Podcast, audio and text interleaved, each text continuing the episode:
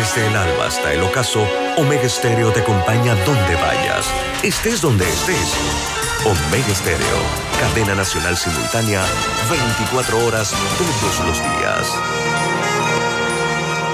Las opiniones y comentarios vertidos en este programa son responsabilidad de cada uno de sus participantes y no de esta empresa radial. Son las 7.30 de la mañana, hora de un buen café y hora de Infoanálisis, el programa de información y análisis más profundo de Panamá. Infoanálisis con Guillermo Antonio Adames, Rubén Darío Murgas, Camila Adames Arias y Milton Enríquez. Infoanálisis por los 107.3 de Omega Estéreo.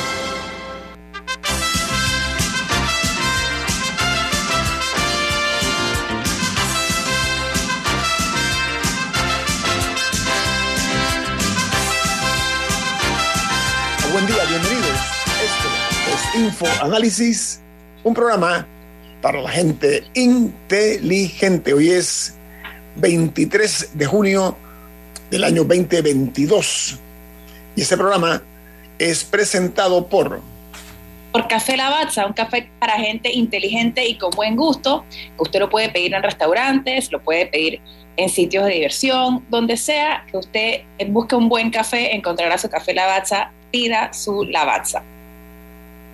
Bueno amigos, eh, vamos a entrar eh, en materia, porque recuerden antes que este programa se ve en video, pueden ver el desarrollo del programa en video a través de Facebook Live, también nos pueden sintonizar en el canal 856 de sus televisores, el canal 856 de Tigo, estamos para su disposición en la app de Omega Stereo, eh, tanto en la tecnología de Play Store como App Store, eh, de igual manera en TuneIn Radio, TuneIn Radio y en el resto de las plataformas nuestras. El programa queda grabado en video en YouTube. Ustedes pueden ver el programa, si se perdió el de ayer, de hace una semana, hace un mes, de hace un año, todos están en YouTube. Esto implica que puede usted verlo tanto en sus televisores como en sus computadoras o en sus teléfonos móviles. La tecnología es fundamental para esta empresa y para este programa y lo ponemos a disposición de ustedes con el mayor de los gustos. Vamos a comenzar con el, eh, lo que son los titulares que hacen hoy primera plana en los diarios más importantes del mundo. Arrancamos con el diario The New York Times. El Times dice, Gone Bill refleja un cambio político, pero el apoyo republicano es frágil. Dice que 14 senadores republicanos rompieron con su partido para apoyar una medida de reforma de armas, superando un bloqueo republicano que ha postrado y frustrado durante años los esfuerzos que se han llevado a cabo. Mientras el diario The Washington Post, su principal titular es El Departamento de Justicia amplía la investigación del 6 de enero con eh, nuevas eh, citaciones los fiscales eh, parecen centrados en cómo los activistas que apoyaban al presidente Donald Trump intentaron utilizar electores inválidos para frustrar la victoria de Joe Biden en el año 2020. Por otra parte, dice que aumentan las amenazas a los legisladores de la Comisión del 6 de enero y han tenido que ampliar su seguridad. Imagínense ustedes, eso es algo eh, muy suramericano, ¿no? Eh, eh, la influencia latina se está imponiendo incluso en ese escenario. El diario The Wall Street Journal titula, presidente de la Reserva Federal Jerome Powell, dice que las tasas de interés más altas podrían causar una recesión económica. añade la nota que el día dice que la batalla del Banco Central podría llevarlo a aumentar las tasas lo suficiente como para provocar una recesión económica, pero es exactamente esencial que reconozcamos la inflación y hay una eh, eh, aceptación explícita de que hay en los Estados Unidos una inflación. Mientras en Ecuador se prevé un paro nacional eh, por el aumento de la tensión y la violencia que hacen temer que el diálogo entre el movimiento indígena y el gobierno del presidente Lazo eh, esté cada vez más eh, lejano de un acuerdo y pronostican que será difícil que se sienten a negociar las partes. Aquí el tema es que los indígenas bajaron a la capital ecuatoriana, a Quito, están en la misma capital, fueron a protestar directamente en ese, en ese epicentro de esa nación. Mientras en eh, Nicaragua llega el primer embajador de China en el país tras seis meses de restablecimiento de las relaciones diplomáticas. El nuevo diplomático fue recibido en el aeropuerto por el hijo del presidente Daniel Ortega, eh, el hijo que estuvo ocupando el cargo de embajador en, en Cuba. Él fue el que lo recibió. Mientras la noticia que proviene de Ucrania dice que Rusia ataca las terminales de granos, el último ataque a la eh, parte de la más productiva eh, en materia alimentaria en el país. Los gobiernos occidentales dicen que es eh, una campaña para degradar la capacidad que tiene Ucrania para exportar alimentos. Es más, una declaración de un alto funcionario ruso diciendo que iban a matar de hambre a los ucranianos. Imagínense ustedes, es un crimen de lesa humanidad, ¿eh? para que digamos muy claro eh, el, el concepto.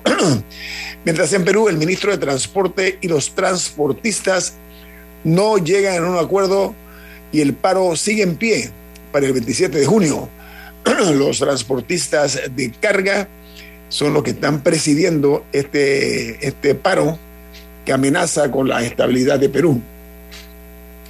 En los Estados Unidos anuncia que a medida que se disparan los precios del combustible, el presidente Joe Biden eh, pide al Congreso que suspenda el impuesto a la gasolina. Añade que antes de las elecciones eh, pasadas eh, se recuerda que se reclamó el alta, el, alza de combustible, pero eh, ha vuelto a convertirse en un elemento insostenible para los estadounidenses, y yo le agrego, para todo el resto del mundo que está sufriendo los rigores de los altos precios del combustible. la propuesta es suspenderlo por tres meses. Correcto. Ahora, en Colombia, el Partido Liberal confirma su respaldo al presidente Gustavo Petro en el Congreso. Confirmó ayer el expresidente de ese país, César Gaviria, que es el jefe del Partido Liberal, que va a conformar una coalición de Congreso eh, con el partido del presidente Petro. Esa es una noticia, bueno, que sorprende un poco, ¿no? Eh, el hecho de que se hayan montado en el camión de Gustavo Petro por otra parte, en Costa Rica, el impuesto a la gasolina será congelado por seis meses. Esto es un acuerdo que se dio entre los diputados y el gobierno. Así lo confirmaron varios jefes de fracción, o sea, de partidos políticos, y el ministro de Hacienda. Dieron fe de que esto es así. Mientras en Venezuela, se recibió una comunicación del presidente Gustavo Petro de Colombia de su intención de abrirla o de reabrir la frontera entre ambas naciones. Eh, eh, lo que esto indica es que eh, encaran el reto de recuperar las relaciones entre Colombia y Venezuela, que habían estado muy marchitadas, habían visto muy lastimadas por posturas de ambos jefes de Estado, el colombiano y el Venezuela, pues entonces las, las fronteras. Y en Budapest, algo realmente impactante, les recomiendo, por lo menos las fotos que las vean, en una secuencia fotográfica, creo que en el diario El País, o alguno de estos diarios, hay en varios, pero les recomiendo que vean las, las fotos de un hecho insólito que ocurrió ayer cuando una nadadora de los Estados Unidos que participa en el Mundial de Natación se desvanece dentro de la piscina y es rescatada por su entrenadora. Ella realizaba el ejercicio de la final eh, de solo libre, como se le llama, eh, que es eh, natación artística, cuando la joven quedó así flotando y hundiéndose en la piscina. Sí, una cosa, ella salió en camilla del, sitio y afortunadamente se recupera bien. Una cosa, yo les recomiendo, repito, yo no he visto el video, vi fue las fotos, ¿no? Pero son verdaderamente impactantes. En, perdón, en Chile, el presidente Gabriel Boric recibe la apuesta estatal por construir el primer riel del tren Santiago-Valparaíso. Este es un proyecto que requiere de más de 3.500 millones de dólares. Es un ambicioso proyecto de unir, eh, como dije, pues la capital de Chile con Valparaíso. Ese es uno de los sueños que yo tengo de ver algún día que se tome la decisión de hacer un metro, no un metro, un, ferrocarril entre Panamá y Chiriquí y además eh, llevarlo eh, después a Bocas del Toro y unir también el metro de Panamá con el aeropuerto internacional de Tocumen. Eso es uno de mis. Que bueno, eh, lo, lo de Tocumen en teoría creo que es en enero. ¿Perdón? Que la, la conexión del metro con el aeropuerto me parece que debe estar abriendo como en enero. Sí, está en 95%, pero bueno, vamos a terminarla. Y no sé por qué todas las cosas que se hacen en ese aeropuerto quedan 95, 96%. Eso es un número que voy a comprar en la. Yo no juego lotería, pero me, se me ocurre pensar que puede, ayudar. Digo usted, Camila. Sí, eh, otra noticia internacional muy importante eh, se está dando en el Reino Unido, que se preparan para la mayor huelga ferroviaria de los últimos 30 años eh, el dirigente principal de, eh, de, los sindicatos de los trabajadores ferroviarios se llama Mick Lynch y verdaderamente es muy llamativo verlo.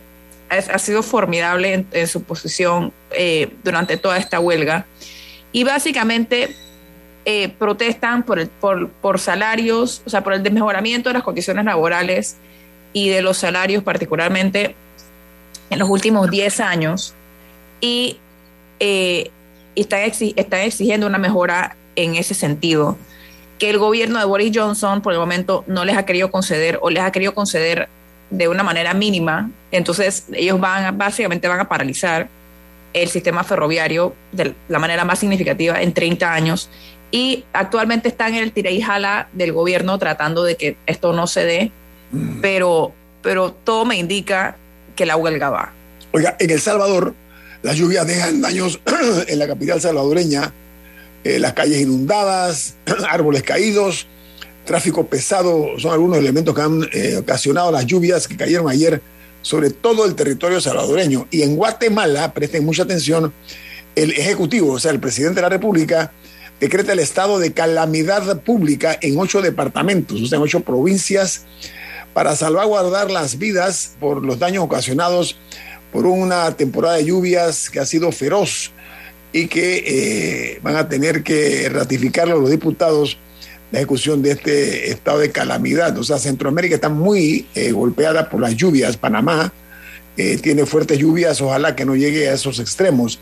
Y cerramos en Argentina, donde el titular principal es que el desabastecimiento, perdón, desabastecimiento por parte, eh, por falta de gasoil, hace fracasar una reunión entre el gobierno y, la, y los transportistas, lo cual indica que continúa el paro. Está América Latina confusionada con paros. Tenemos un minuto, Camila, un minuto. Sí, sí, perdón, una breve corrección. O sea, dije que estaban en Tirijala, pero hoy, hoy ya fue el segundo día de, de, paralización del sistema. Hoy la mitad del sistema ferroviario. ¿En Londres, en Londres o en, Reino Unido? En el Reino Unido. Reino Unido. hoy la mitad del sistema estuvo paralizado. Así que hoy ya fue el segundo día. Vamos al corte comercial. Esto es Info Análisis, un programa para la gente inteligente. Omega Stereo tiene una nueva app. Descárgala en Play Store y App Store totalmente gratis. Escucha Omega Stereo las 24 horas donde estés con nuestra aplicación totalmente nueva.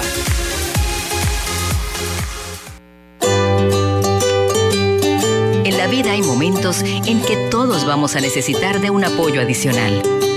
Para cualquier situación, hay formas de hacer más cómodo y placentero nuestro diario vivir.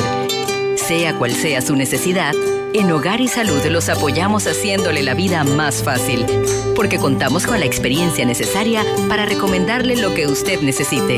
Recuerde, Hogar y Salud les hace la vida más fácil. Atención, amigos de Veraguas, ya abrimos nuestra nueva sucursal en Boulevard Santiago. Estamos abiertos en todas nuestras sucursales del país y le hacemos su entrega de forma gratuita en Panamá Centro. Para mayor información, puede consultar en Instagram y Facebook. ¿Trabajas 24/7 por tus objetivos? Para ti creamos la nueva banca de consumo premium de Metrobank, que además de asesorarte de forma personalizada, te acompaña en tu crecimiento. Banca de consumo premium de Metrobank, una banca que te prefiere a ti. Nueva sucursal calle 50 y calle 75 Este. Contáctanos al 204-9094. La gente inteligente escucha InfoAnálisis. Los anunciantes inteligentes se anuncian en InfoAnálisis. Usted es inteligente. Llame al 269-2488 y todos lo sabrán. InfoAnálisis, de lunes a viernes de 7 y 30 a 8 y 30 de la mañana, en donde se anuncian los que saben.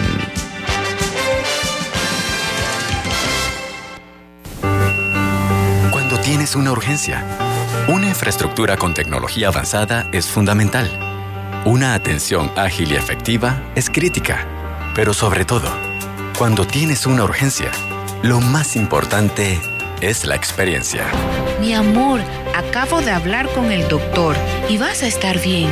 Para urgencias, Hospital Paitilla tiene la mejor experiencia. Hospital Paitilla, siempre junto a ti. Con Banisi y nuestros préstamos personales, lograr todas tus metas ahora es más easy. Haz tu solicitud 100% digital y recibe rápido desembolso. Ahora tu banco es más easy. Solicítalo ya. www.banisipanamá.com. Banisi, siempre fácil.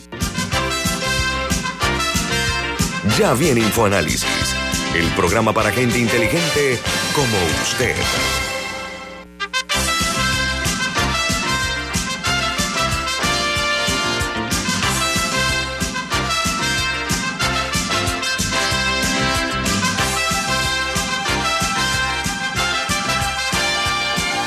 No se escucha. No se escucha, Camila. No se escucha. En Banco Aliado te acompañan en tu crecimiento financiero. Ahorra con tu cuenta Más Plus, mejorando el rendimiento de tus depósitos. Banco Aliado, tu aliado en todo momento. Puedes visitarlo en su página web bancoaliado.com y seguirlos en sus redes sociales como arroba Banco Aliado. Banco Aliado, tu aliado en todo momento. Bueno, nosotros eh, ayer contactamos al economista David Sayed Torrijos. Él ha ocupado cargos interesantes, él fue viceministro de Finanzas, fue director de la, Unidad de Análisis Financiero, la UAF. Eh, además era asesor económico del gobierno. El economista Sayed eh, fue noticia porque recientemente él renunció al PRD, lo cual es su prerrogativa. O sea, como que renuncia a, cual- a cualquier otra cosa, ¿no? Y se llevó la noticia, se conoció de él, eh, de que había sido eh, invitado a que renunciara a su cargo en el gobierno. Eh, buen día, señor Sayed Torrijos. Muy buenos días, muy buenos días a todos los escucha, Alexandra, Camila. De verdad, un placer estar aquí con ustedes. Sí, eh, lamentablemente yo anuncio mi renuncia al Partido Revolucionario Democrático el 16 de junio y el 17 de junio ya había una destitución eh, a mi cargo. Ni si- no, me, me- En el MEF, en el me MEF. dijeron que tenía dos opciones, o renunciaba o me destituía. Eso fue en el MEF, ¿no? No, esto es en el Ministerio de la Presidencia. Al Ministerio de la... Ah, caramba, pensaba que usted estaba en el MEF. Ok, dígame una cosa, señor Sayed. Su apellido materno es Torrijos, ¿sí? Correcto. No cualquier cosa. El, el Torrijos es el alma e inspiración del PRD. Es el partido que fundó Torrijos, fue el, el fundador de este partido. A ver, ¿cuál es el vínculo familiar suyo con el general Omar Torrijos Herrera, a través, desde el punto de vista eh, de su condición de cargar sobre sus hombros el, el apellido de Torrijos, eh, el vínculo maternal en este caso, porque usted es, el, es su apellido materno. Sí, mi abuelo era el mayor de los, de los hermanos Torrijos, de los hermanos de Omar Torrijos. Él, él, realmente la diferencia era tan grande que mi abuelo fue uno de los, eh, ayudó a criar a Omar Torrijos. Y algo curioso es que mi abuelo gana su, eh, como diputado en el 68, pero le quitan la curul. Ahí hubo un proceso un poco complejo en el 68 y le quitaron la curul a muchos diputados que habían ganado. Y Omar Torrijos había ayudado a mi abuelo en esa campaña y quizás eso hace que él, bueno, en adición a otras cosas, que él apoye lo que ocurrió después, ¿no? en el 11 de octubre. Usted fue miembro del partido PRD durante 22 años, señor Torrijos, ¿no? Señor Sayed Torrijos. O sea, 22 su, años miembro del, del PRD. Sí, su militancia entonces es reconocida. A ver, 24 horas después le llegó la destitución, después de usted haber renunciado al PRD. ¿A qué atribuye usted esa medida? Eh, ¿Por qué tan radical? Eh, nos preguntamos mucho, ¿no? Yo, me la había anticipado, incluso yo había anunciado públicamente que iba a renunciar. Pero antes dígame que... por qué, no, permiso, pero primero, ¿por qué renuncia usted al PRD, señor uh, Sayed Torrijos? Bueno, después, después del 15 de mayo, que se dio el cambio de la junta directiva del PRD, que, que le llaman Consejo Ejecutivo, el CEN, Consejo Ejecutivo Nacional, mm. ya realmente, bueno, de hace un tiempo, pero ahora eh, con el cambio del 15 de mayo, yo no me sentía representado por la directiva del, del partido y por muchas de sus estructuras especialmente la, la enorme mayoría eh, que está en, eh, que tomó control, que proviene de la Asamblea y eh, también con un énfasis eh, muy fuerte en el clientelismo, al cual yo realmente estoy en contra de, del clientelismo. Se, siento que es algo que se debería regular o tratar de, evitar o prohibir. Entonces, yo como, como alguien que me sentía un, un, tanto incómodo de seguir en un partido que no me representaba, especialmente los, los líderes actuales. Entonces eh, decidí renunciar eh, eh, para, bueno, una, una cosa, mandar un mensaje, pero también para sentirme cómodo con mi conciencia de que yo no estaba tácitamente siendo miembro del partido, estaba tácitamente reconociendo que aceptaba su liderazgo. Yo quería preguntarle, señor Sayed, buenos días, quería preguntarle porque me, me llama la atención eh, la, las críticas que, que, usted está haciendo, que son muy importantes y me parece que, que muy atinadas, pero usted es asesor económico, entiendo, de, del presidente Cortizo, había sido director de la UAF y había sido viceministro de Finanzas al inicio de, del gobierno, creo que no me equivoco, ¿no? Eh, no, no, se discuten estos temas? ¿Usted como asesor económico gobierno no, no lo tomaban en cuenta para, para tomar esas decisiones que hoy en día usted está cuestionando de esta forma eh, tan vehemente? Yo fui eh, asesor económico del Ministerio de la Presidencia. Yo no asesoraba directamente al presidente. Creo que la última asesoría que le di al, al presidente fue cuando fui viceministro. Después de eso sí hablábamos de los temas de blanqueo, de los temas relacionados con el plan de acción de Gafi, etcétera, pero eh, fue poca mi interacción. Yo más bien eh, tenía autonomía y me tocaba ver los temas en la UAF con eh, principalmente el Ministerio Público, aunque los temas administrativos sí los veía con el ministro de la Presidencia. Así que el, el, esos temas yo no los no yo no eran los temas eh, por la cual a, a, mí me contrataron y, y no era que yo podía transmitir hablar de esos temas. Camila. En ese sentido, usted le dio declaraciones a la estrella de Panamá eh, posterior a, su salida del puesto. Y en esa usted se refirió a un ambiente de clientelismo y, de que esa es la manera en la que se tomaban las decisiones, etcétera. Si nos puede compartir un poco cómo se ve el monstruo desde adentro, de, de qué manera usted presenció la influencia particularmente de diputados en la toma de decisiones, o sea, cómo, cómo se manejaba ese ambiente clientelista que usted denunció. Gracias a Dios, en donde yo estuve no había mayor influencia, sin embargo, de todos he conocido que hay instituciones donde los diputados tienen muy fuerte influencia, tienen familiares nombrados en, puestos de, decisión y también tienen mucha influencia en eh, la Secretaría de Descentralización, de cómo se distribuyen los recursos, en fin, entonces el, el problema no era ese, porque si, si los recursos se distribuyen adecuadamente y se utilizan de la mejor manera, no hay problema. El problema es que ha habido un énfasis por parte de muchos diputados por eh, un excesivo clientelismo. Incluso el, el, órgano ejecutivo enfrentó esto y no, no pudo, al final se tuvo que eh, echar hacia atrás Ustedes recuerdan que los candidatos que el órgano ejecutivo tenía para la directiva del PRD, al final retiraron una buena cantidad, incluyendo eh, la candidatura del secretario general, eh, posible secretario general, que iba a ser el, el, actual vicepresidente de la República, porque realmente no podían contra la fuerza tremenda que tiene eh, que tienen los diputados, especialmente por su control clientelista de muchísimos adherentes y también de votantes señor Sayed, riesgos de que el legislativo tenga tanta fuerza que puede incluso estremecer no únicamente los cimientos del PRD, sino también del propio gobierno. ¿Cuál es lo más lesivo que usted eh, atribuye de esta situación? Bueno, aquí pareciese que cambió el modelo y nos hemos convertido, a pesar de la constitución no tiene ese arreglo, en un país parlamentario, país con un sistema parlamentario. O sea, el, el, eje de poder se ha movido tremendamente hacia el órgano legislativo y el órgano legislativo tiene una fuerza muy grande, tiene una fuerza tan grande que controla prácticamente todos los principales partidos políticos tradicionales tiene eh, una fuerza que controla en buena parte de una cantidad importante de instituciones del órgano ejecutivo y obviamente tiene una influencia también relativamente fuerte con eh, el órgano judicial. Entonces, además de la Contraloría y otras instituciones que por ley sí se les está dado tener mayor influencia. Entonces, el, problema, uno de los problemas del, del órgano legislativo es esta creación y, y Nito, tú te acordarás, que tenemos 505 representantes.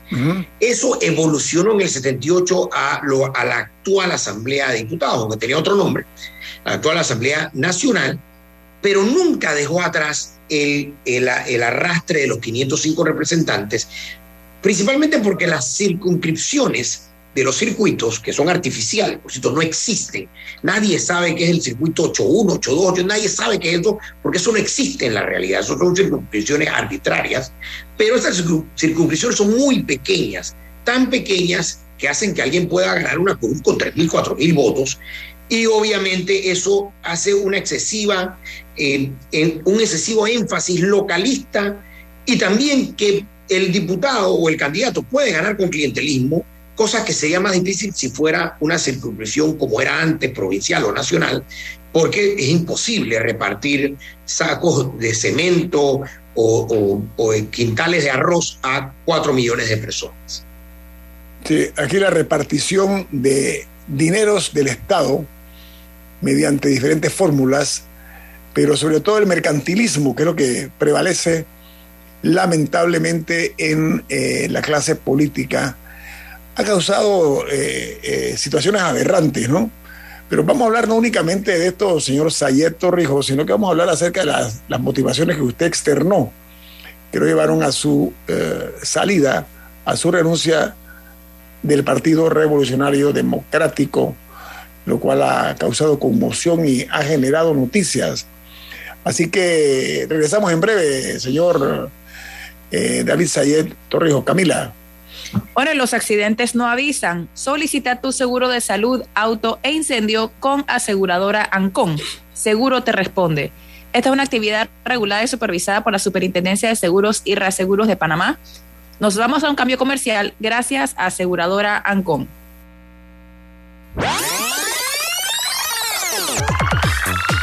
Omega Stereo tiene una nueva app. Descárgala en Play Store y App Store totalmente gratis. Escucha Omega Stereo las 24 horas donde estés con nuestra nueva app.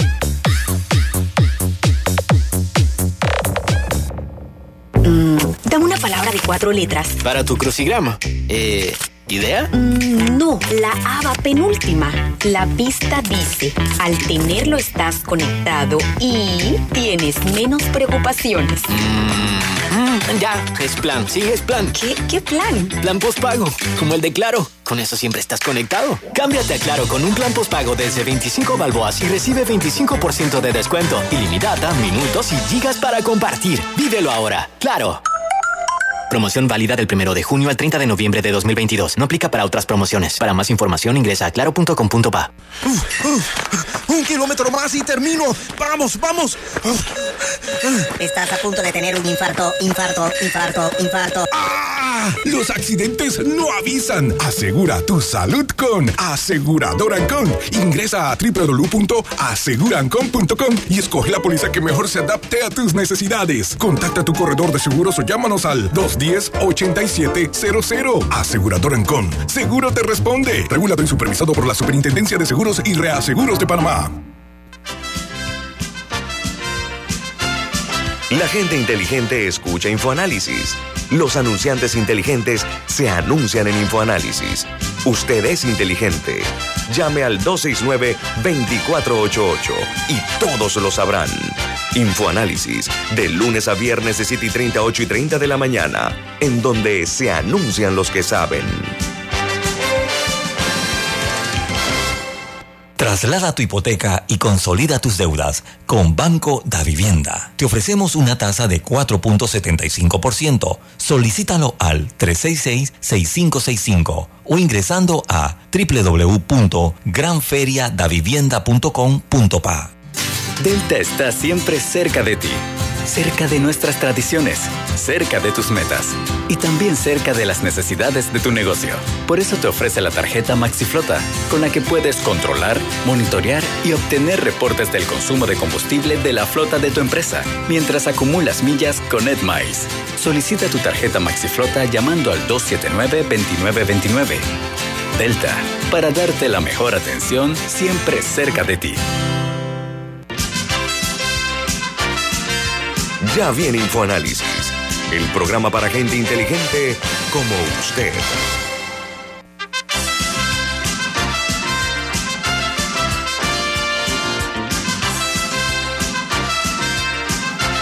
Camila. Bueno, los accidentes no avisan. Mejor asegúrate con aseguradora Ancon. Seguro te responde. Este es un servicio regulado y supervisado por la Superintendencia de Seguros y Reaseguros de Panamá y estamos de vuelta gracias a aseguradora Ancon. Bueno, nuestro invitado esta mañana es el economista David Sayat Torrijos, eh, que ha ocupado cargo como viceministro de Economía, director de la Unión, perdón, de la, Unidad de Análisis Financiero UAF y eh, recientemente asesor económico del gobierno. El señor Sayet nos decía las razones por las cuales él renunció del PRD, pero señor Sayet, ahora hablemos lo que es su especialidad, donde está su experticia, como se dice. usted ha criticado, por ejemplo, el manejo de la manejo económico del país. puso ese dedito en esa llaga, por una parte y por la otra. Usted habló de lo que se denomina el momento histórico de la deuda de Panamá. Esos dos eh, eh, elementos, ¿sería tan amable de desarrollarlo, eh, señor Sayed? Sí, bueno, yo, yo sí quiero corregir unas cifras que se publicaron hoy, porque creo que no, no se publicaron adecuadamente, eh, pero eh, básicamente es así. La deuda creció hasta 11 mil millones en el año 2009, un poco más de ciento y tantos años para llegar a 11 mil millones, 10 mil 900 millones. De ahí, en, a finales de 2019, había llegado a un nivel que en estos últimos dos años y medio, dos años y cinco meses, creció 12 mil millones. O sea que en dos años y medio creció lo equivalente a 105 años de la historia republicana. Y realmente, eh, como decíamos en el, en, el, en el cambio, ojalá hubiera sido todo para inversión. Incluso mi última, mi última crítica que pude hacer cuando participé en un consejo de ANT fue que yo critiqué en el año 2020 que se estaba recortando el presupuesto, que estaba bien, había que hacerlo, en 2 mil millones, pero se recortaba 1.500 millones en inversión y solo 500 millones en gasto. Entonces yo decía contra, yo pienso que debe ser un poco más, quiero ser respetuoso del, del, ministro, pero yo decía, yo pienso que debe ser un poco más de 500 millones de recorte al gasto y, y un poco menos de 1.500 millones de recorte a la inversión.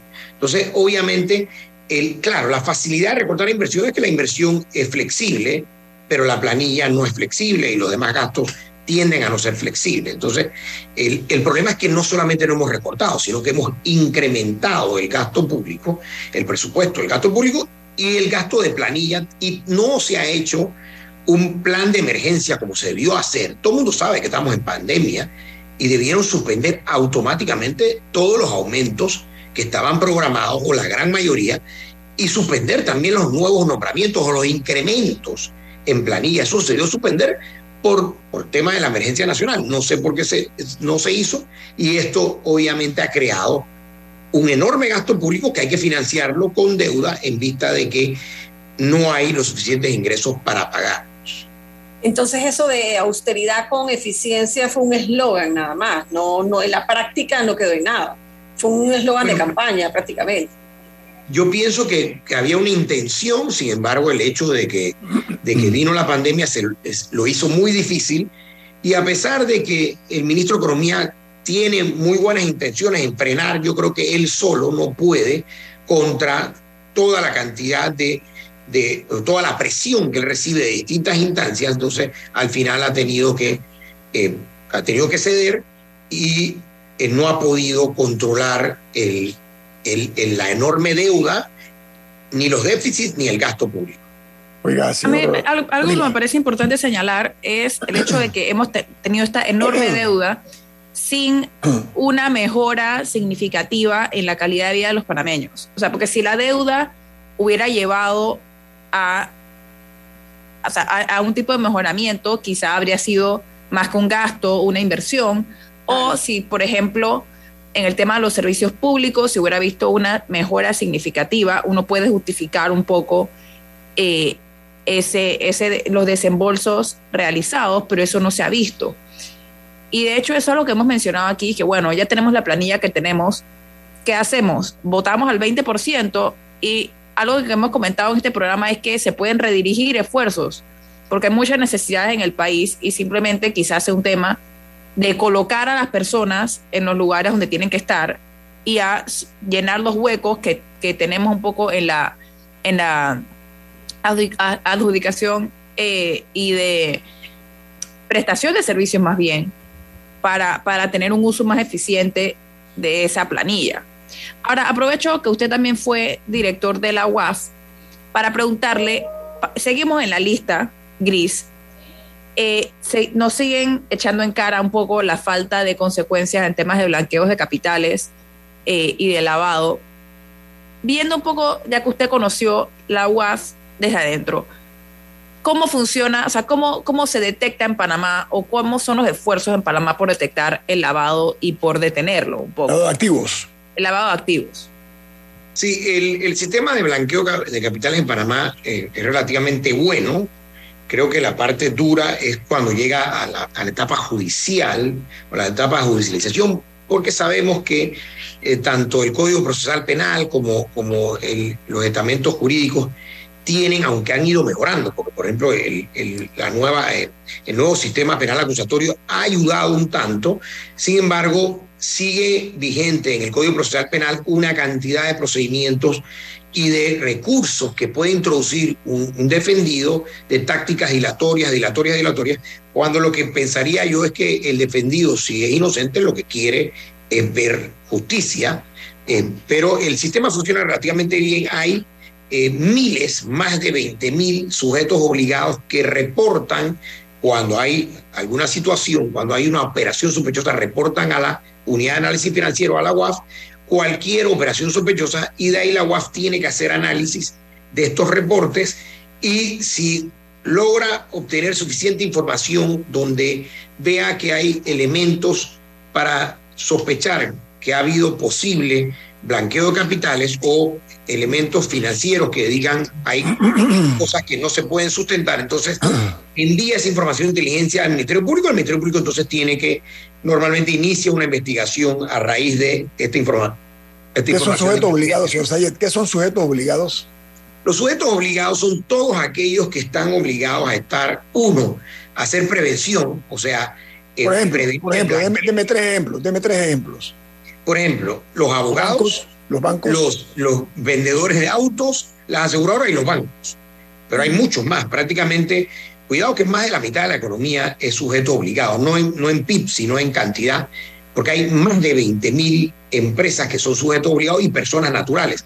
Entonces, estas personas tienen que primero hacer prevención, pero segundo, prevención es que tienen que conocer a su cliente, asegurarse que su... Es, es lógico, por ejemplo, estoy yo eh, como, digamos, soy un corredor de bienes raíces y viene alguien y me dice, oye, quiero comprar una casa en Santa María de dos millones de dólares, pero sabes que no la voy a financiar, yo voy a hacer una transferencia, dime al banco, tú dices, espérate, pero entonces tú a qué te dedicas? No, yo soy gerente del almacén X y gano dos mil dólares. ¿Y cómo te estás comprando esta casa de dos millones? Bueno, es que, en fin, y no logra sustentar, ahí es donde inicia el proceso de ese sujeto obligado, corredor o promotor, de tratar de obtener información. Y si no logra, o si la información no cuadra, él tiene que hacer un reporte a la, a la UAF. O sea, es responsabilidad del corredor de bienes raíces. En ese caso, si le llega un cliente sospechoso, es responsabilidad de, de esa persona, aunque no se concrete la transacción. O, Bueno, o sea, o- o- o tiene que seguir adelante con la transacción y luego presentar el reporte de que estuvo rara. El- la ley lo que dice es que si la persona no le da la información para él hacer su debida diligencia, entonces ahí no puede hacer la transacción. Pero igual, si hubo una operación sospechosa, eh, eh, una tentativa de hacer una operación sospechosa, él debe reportarla. Pero si la persona entrega la documentación de debida diligencia, entonces sí puede hacer la transacción, a pesar de que después pudiera o no reportarla a la UAF, dependiendo de qué ocurre. Oiga, ¿Cómo don- se- oiga, ¿Cómo se eh, explica? Nada más me quedó una duda. Entonces, ¿cómo se explica eh, todos esos casos que hacen grandes titulares con transacciones millonarias que van y vienen? eh, y, bueno, y casos que obviamente no han quedado en nada, pero hubo complicidad entonces por parte de estos agentes económicos. Sí, Yo quiero pedirte, eh, Alessandra, que, y, al- y sobre todo al, al economista David Sayed, que nos responda. Esa pregunta yo la tenía eh, gravitando eh, alrededor mío. Eh, yo creo que amerita que usted la responda la pregunta a la señora Cieniglio. ¿Le parece, señor Sayed? Al regreso del corte comercial. Así que eh, ya saben, ¿no? Eh, viene más aquí en Info Análisis, un programa para la gente inteligente.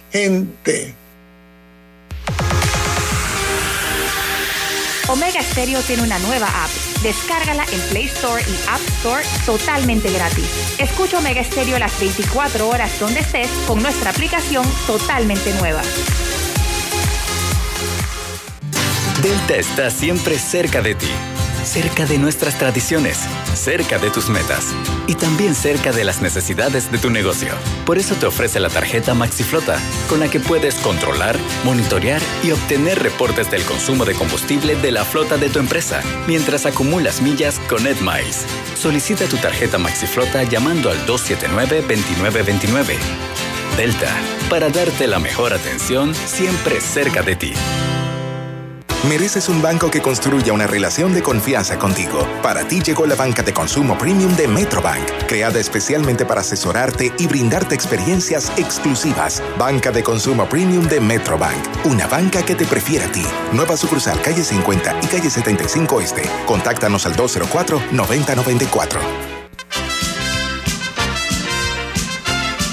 La gente inteligente escucha InfoAnálisis. Los anunciantes inteligentes se anuncian en InfoAnálisis. Usted es inteligente. Llame al 269-2488 y todos lo sabrán. InfoAnálisis, de lunes a viernes de 7 y 30, 8 y 30 de la mañana, en donde se anuncian los que saben.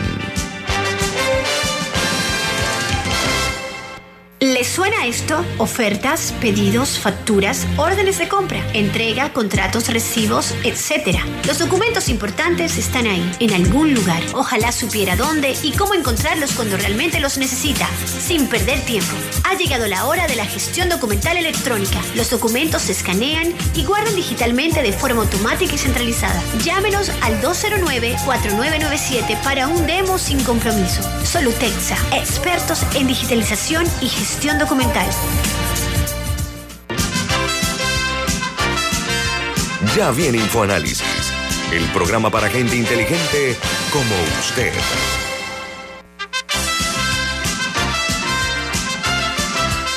Todos reciban nuestro sentido de agradecimiento por acompañarnos esta mañana y todos los días aquí en cada una de las emisiones de InfoAnálisis. Eh, le quiero solicitar a Alexandra que reformule la pregunta al economista David Sayed, por favor. Sí, mi pregunta básicamente tiene que ver con el tema de los grandes escándalos que han hecho grandes titulares y, y, bueno, hasta, hasta procesos judiciales. Definitivamente tiene que haber complicidad entonces de estos agentes económicos que permitieron esas transacciones. Bueno, yo no diría complicidad porque la ley, la ley es muy clara en que no obliga a un agente económico a cerrar una cuenta por eh, sospecha de por una operación sospechosa. Además, esa era una lucha que nosotros teníamos, porque, por ejemplo, yo cuando entré a la UAF, me fui a Estados Unidos y ellos me dijeron, mira, tú necesitas cooperación de los bancos para que no le cierren las cuentas a las personas que posiblemente están en estos temas. ¿Y por qué no cerran la cuenta? Porque si cierran la cuenta se pierde el rastro y se pierde. Dice, tú tienes que ayudarte de los bancos a mantener el paper trail, pero ahora es electrónico, de dónde entra y dónde sale el dinero. En Estados Unidos el sistema es mucho mejor que el de aquí porque ellos le mandan una carta al banco diciendo, usted se exime de culpa de hoy en adelante de lo que haga, pero por favor no cierre la cuenta y me la reporta mensualmente cualquier cosa que ocurra. En Panamá, en, en efecto, hubo bancos que tuvieron estos casos, pero ellos lo que hacían era reportaban a la UAF, la mayoría lo hizo, y cerraban la cuenta. Eso dificultaba un poco el trabajo de la UAF porque entonces era, y me pasó mucho cuando estuve dentro de la UAF, hay que buscar, bueno, ¿y dónde depositaron el producto del cierre de la cuenta? Y a veces el producto se iba de Panamá pasó un caso que se fue a Estados Unidos, entonces tuvimos que llamar a esta, mandar eh, solicitud a Estados Unidos y eso hacía muy complejo el trabajo, tanto de nosotros como de los fiscales. Los fiscales trataban de cautelar y cuando llegaban a cautelar ya le habían cerrado la cuenta al, al cliente. Así que yo no diría complicidad porque la ley no obliga a cerrarle la cuenta, mucho menos cuando no es culpable. Si es culpable, los bancos te van a cerrar la cuenta. Si estás imputado también. Pero normalmente lo que nosotros le pedimos a los bancos es mantén la dieta, pero manténnos informando qué está pasando. Así que justamente una de las principales preguntas que se hace la gente cuando surgen estos grandes casos o de, o de grandes sospechas de lavado de activos, que es casi como un Vox Populi que existe de que en Panamá se lava dinero, es que por qué una persona que va a ir a abrir una cuentita de cientos de dólares o ponte mil dólares máximo, le, le preguntan hasta de qué se murió la abuela pero de qué manera se dan estas transacciones millonarias y, aparentemente no pasan problemas. O sea, ¿por qué la gente percibe que hay esa diferencia tan grande en el trato y que las restricciones las están encontrando las personas chiquitas y no los actores grandes? Bueno, yo asumo que eh, incluso la información que yo vi, los grandes bancos también hacen los mismos cuestionamientos con los grandes clientes. Sin embargo, lo que pasa es que muchos de estos casos ocurrieron antes del 2015, cuando no había una ley 23 anti-blanqueo, y era, eh, era previo a esta regulación que fue mucho más estricta después del 2015. Y también les voy a decir algo, porque eso es algo que no es confidencial, lo puedo decir. La mayoría de estos dineros de los casos de alto perfil no llegaba a Panamá o llegaba muy poco a Panamá. Fueron casos que se manejaron en otras jurisdicciones, en Europa principalmente, pero también en otras, y obviamente los, los las personas involucradas no eran tontos de traer la plata. Aquí hubo unos que sí lo hicieron, pero la mayoría de los, involucrados en los casos de alto perfil mantuvieron su dinero fuera de Panamá, en sociedades anónimas o en otras estructuras, y eso hacía muy difícil que en Panamá, con excepción de las que todos sabemos, que en Panamá se viera. La mayoría de las por las personas políticamente expuestas no eran, son personas que, que no son tontos, no van a traer 20 millones de dólares a una cuenta en Panamá eso obviamente de una vez iba a despertar las alertas y el Ministerio Público se iba a enterar en menos de tres, cuatro días. Oiga, señor Sayet Torres, usted, eh, una de las críticas, cuando usted renuncia al PRD, una de las críticas que usted lanza como una perla eh, informativa, hablábamos del manejo económico del país, usted criticó el manejo económico del país durante la pandemia y post pandemia. Eh, esa fue una También usted habló del, del momento eh, histórico de la deuda, pero hay otro elemento en Panamá también que no podemos ignorar en un programa de esta naturaleza de gente pensante, y son los millones de subsidios que se han otorgado. ¿Qué opinión le merece ese tipo de manejo, señor eh, Sayet? Bueno, cerca de 500 millones de subsidios solamente el bono digital es demasiado y algunos dirán, bueno, pero estamos ayudando. Mira, el, quien recibe el subsidio no está, eso no es una ayuda, eso o sea, es víctima de estos subsidios. Y le voy a decir por qué es víctima, porque le hace más daño a alguien haciendo eso.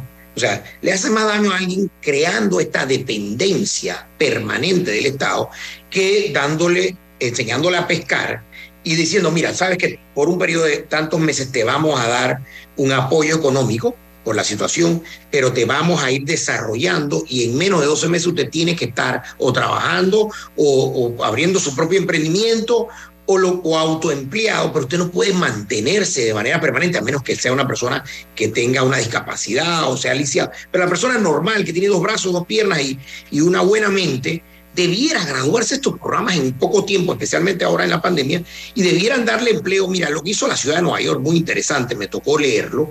La ciudad de Nueva York dijo, mira, todo el que cobra subsidio tiene que venir a trabajar a la ciudad de Nueva York. Punto. Usted cobra 500 dólares, usted va a trabajar 10 horas al mes en la ciudad de Nueva York, o 10 horas, eh, eh, sí, 10 horas al mes, 20 horas al mes, haciendo lo que sea. Justificando, justificando, justificando el, el, el, el apoyo, ¿no? Además de aprendiendo algo. Digamos que no tienen, no sabe qué hacer, bueno, le vamos a enseñar a sacar copias en, el municipio de Nueva York. Y la persona aprende a sacar copias o aprende a trabajar en la oficina y eso le va a ayudar a conseguir trabajo. Por cierto, la ciudad de Nueva York tenía cuatro millones subsidiados cuando entró el alcalde Giuliani y al final tenían un millón porque los otros tres millones lo colocaron en la empresa privada, porque parte del programa, tanto en la ciudad de Nueva York como en el resto de los Estados Unidos, obligaba a que la persona tenía que ir a entrevistas, tenía que tener un currículum, tenía que capacitarse y tenía que ir a entrevistas de trabajo. Si fallaba tres entrevistas de trabajo, lo sacaban del programa, porque sabían que no quería trabajar. Entonces, nosotros tenemos que también tener un camino hacia el empleo, o hacia, aunque sea, vengan a ayudar a la comunidad, ayuda a la escuela, lo que sea, pero nadie quiere, yo no creo que nadie quiere ser dependiente permanentemente del Estado. Eso de verdad, una persona se convierte en una víctima, aprende la peor lección, que es especialmente de jóvenes con la beca universal. ¿Cuál es la lección? Mira, tú puedes ganar dinero sin hacer absolutamente nada. No tienes que estudiar, no tienes que trabajar. Entonces, cuando ya llegas a los 20 años, tú aprendiste la peor lección del mundo, que es que el dinero crece en los árboles y que tú puedes simplemente obtener dinero sin trabajar.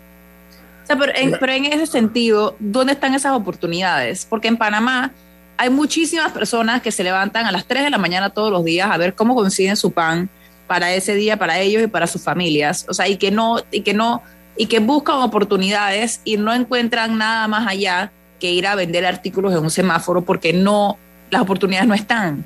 Entonces, o sea, ¿cómo, cómo se, eh, cómo se, se crean esos espacios para personas que verdad, hay muchísimas personas en Panamá que verdaderamente están buscando esa oportunidad. Sí, mira, trabajo hay, lo que no hay es empleo. ¿Cuál es la diferencia? Bueno, veamos nuestras casas. ¿Cuánto trabajo tenemos cada uno de nosotros pendiente por hacer o que, oye, tengo que abrir un hueco para colgar ese cuadro que no he colgado hace seis meses, tengo que arreglar eh, tal cosa que se me dañó? Hay trabajo, lo que no hay es empleo y tampoco hay mucho autoempleo. Entonces, ¿qué pasa? Que eh, hemos erigido una enorme cantidad de barreras al despido, por ejemplo, pero recordemos que las barreras de salida son, en economía son barreras de entrada. Si yo pongo que para despedir a una persona hay que pagarle 10 mil dólares, eso se convirtió en una barrera de entrada de 10 mil dólares, porque quien paga sabe que tiene que va probablemente a pagarlo al final del de cuando al final de la la terminación laboral. Entonces, estas barreras de salida, el empresario las ve como barreras de entrada, aparte de unas barreras de entrada que sí existen. Entonces, hace muy difícil que la, em, la empresa formal pueda contratar y que tenga los recursos para contratar, porque también hay una cantidad de impuestos que se le cargan a la empresa simplemente por contratar a alguien. Sé que se nos está acabando el tiempo, pero nada más quería aprovechar eh, para hacerle una pregunta al señor Sayet ¿qué se puede hacer con el tema del combustible, con el costo de la gasolina, que yo creo que es tal vez la principal preocupación en este momento? El gobierno ha tomado acciones con el tema del de los transportistas, por ejemplo, pero el resto de los ciudadanos estamos viviendo un problema muy grave que está afectando además el alza en los precios de todo, ¿no? ¿Qué medidas tomaría usted como economista? pero, yo quiero agregarle a usted, señor Sayed, yo la, había pensado, Alessandra. Estamos Estoy leyendo la mente, eh, Mire, mi ejemplo, el presidente Joe Biden anunció ayer que va a suspender el, impuesto eh, a, la, gasolina. Y el presidente de Costa Rica, recientemente eh, recibido en el cargo, ha dicho lo mismo, que va a congelarlo por seis meses los precios de combustible por el impacto que tienen. Le, agrega ese elemento a lo que bien decía Alexandra. ¿Qué haría usted? o sea, hay muchas medidas que pueden tomarse que no tengan costo para la ciudadanía, porque estas medidas que se tomaron tienen un costo enorme para los contribuyentes, porque esto lo vamos a pagar, esto no es gratis. es gratis. Esto no es gratis. O sea, sí, el precio no lo veo reflejado, pero lo estoy pagando con mis impuestos o con deuda que al final la pagan nuestros hijos y nuestros nietos. Por ejemplo, una de las cosas que puede hacer el Estado panameño rápidamente y podemos afectar de manera importante el precio es eliminar la reserva estratégica. Esa reserva estratégica no tiene ni un sentido, ningún sentido, y tiene un costo muy alto. Una reserva estratégica de 10 días. Lo otro que tiene, ¿por qué en Panamá el precio está un dólar por encima del precio promedio de los Estados Unidos? Muy fácil. En Estados Unidos hay más competencia. En Estados Unidos el impuesto es menor en muchos estados. Entonces ahí están las dos eh, medidas que puede tomar el gobierno. Para que haya más competencia tiene que abrir ese mercado o quitar las barreras de entrada al mercado, que son tremendas, unas barreras eh, eh, tan grandes que nadie las puede franquear. Es más, nadie las ha franqueado en los últimos 20, en los últimos 20 años nadie las ha podido franquear. Y luego puede bajar el impuesto a gasolina, que es muy alto, es cerca de, es más de 10% del precio, debe bajarse, tan siquiera temporalmente como han hecho varios países, mientras dure la crisis, porque 60 centavos el galón es bastante y creo que ayudaría muchísimo y eso no tiene el impacto económico que tiene el subsidio que sí hay que pagar directamente. Camila, un minuto. Sí, bueno, un oyente que, que escribió, que, respondiendo a mi comentario, que sí hay trabajo, si no, no habría tantos extranjeros trabajando en restaurantes, Uber, taxi, delivery, pero los subsidios hacen que los panameños cada vez sean más dependientes del Estado.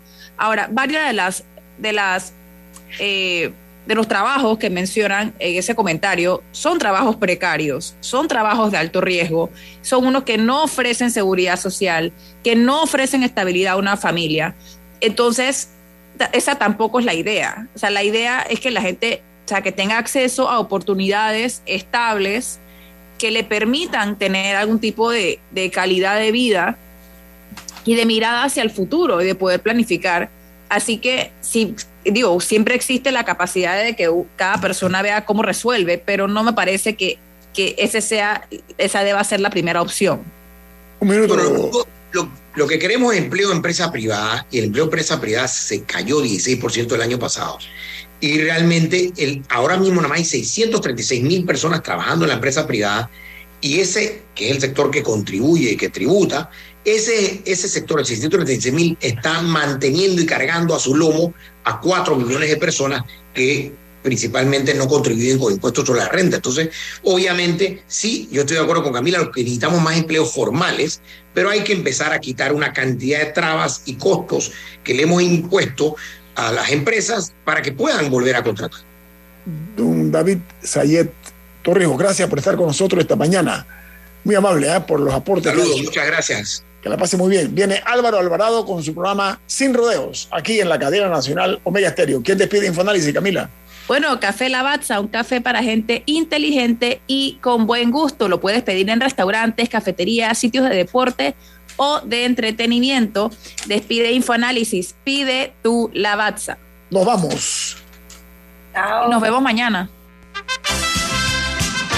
Ha finalizado el Infoanálisis de hoy. Continúe con la mejor franja informativa matutina aquí en Omega Estéreo 107.3, Cadena Nacional.